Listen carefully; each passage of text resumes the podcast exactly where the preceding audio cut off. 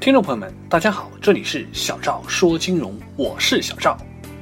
那么今天小赵要跟大家来聊的这个话题啊，是关于最低工资标准不见得是在保护我们员工的利益。那为什么这么说呢？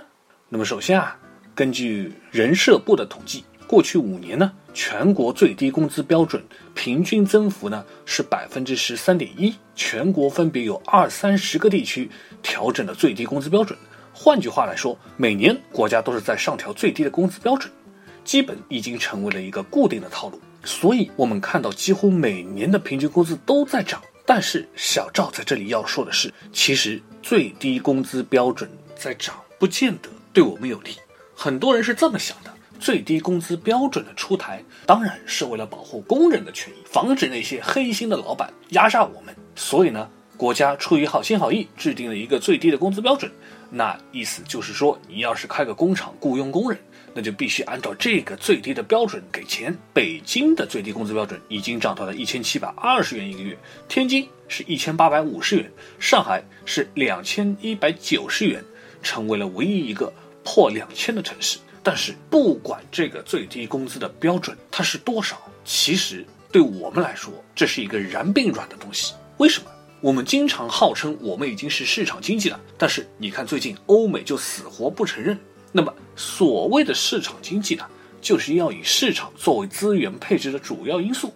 换句话说，就是你觉得适合那就干，如果不适合，大家就一拍两散。工资也一样，如果招工难，你给的钱少，肯定没有人愿意干。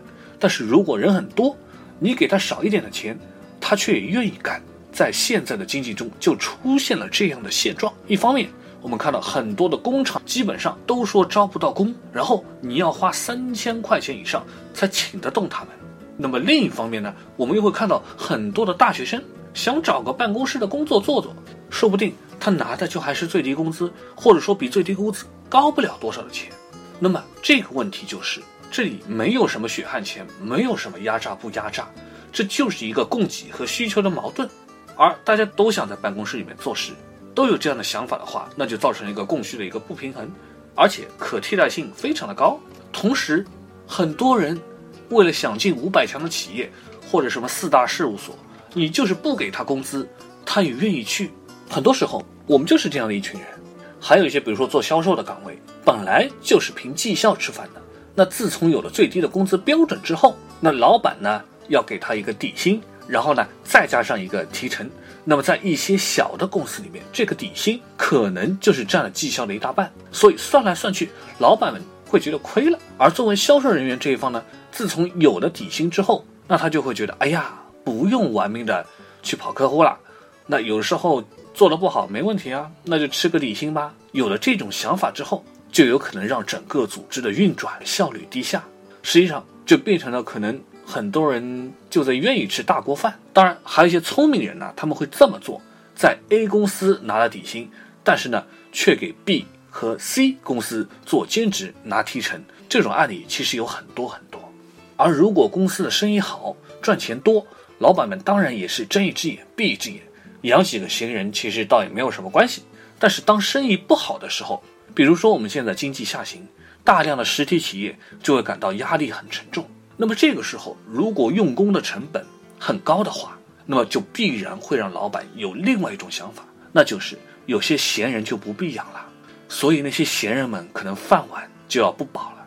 所以你回过头来看，可能这样的一种情况，最终损害的还是作为打工者的我们。而且啊，其实大家都不傻，都是成年人，自己能吃几碗干饭，我们心里都非常的清楚。如果我们手里拿着大把的 offer，然后公司的老板跟你提最低工资标准，或者说给你一个非常低的一个薪水，我们肯定不鸟他。但是如果我们很难找到理想的工作，那如果有一份差不多的公司给你一份差不多的薪水，那我们也就从了。很多时候就是这样子。所以有的时候我们就在想，当底薪啊，当什么最低的工资标准在不断提高的时候，那也就变相的意味着公司所付出的单个人的用工成本也在不断的提高。所以在这样的情况下，很多公司就觉得不划算了，就会选择去外包，让别人多干一些，压缩一下工作岗位。当然，这样的结果对我们是最不利的。所以最后小周就得说，最低工资的这个标准不见得对谁都好，它是因人而异的。不过啊，这里面可能还会牵扯到一些别的问题，像比如说，到底底薪高好还是底薪低好？是吃大锅饭好还是不吃大锅饭好？在公司里面是做个闲人好还是不做一个闲人好？对我们的生活，对我们的职业心理又会有什么样的一个利弊呢？也许以后小赵可以跟大家就专门进行一期节目进行讨论。那么也希望呢，大家永远跟最低工资无缘。好了，今天的节目也就到这里了，感谢大家的收听，大家下期节目再会。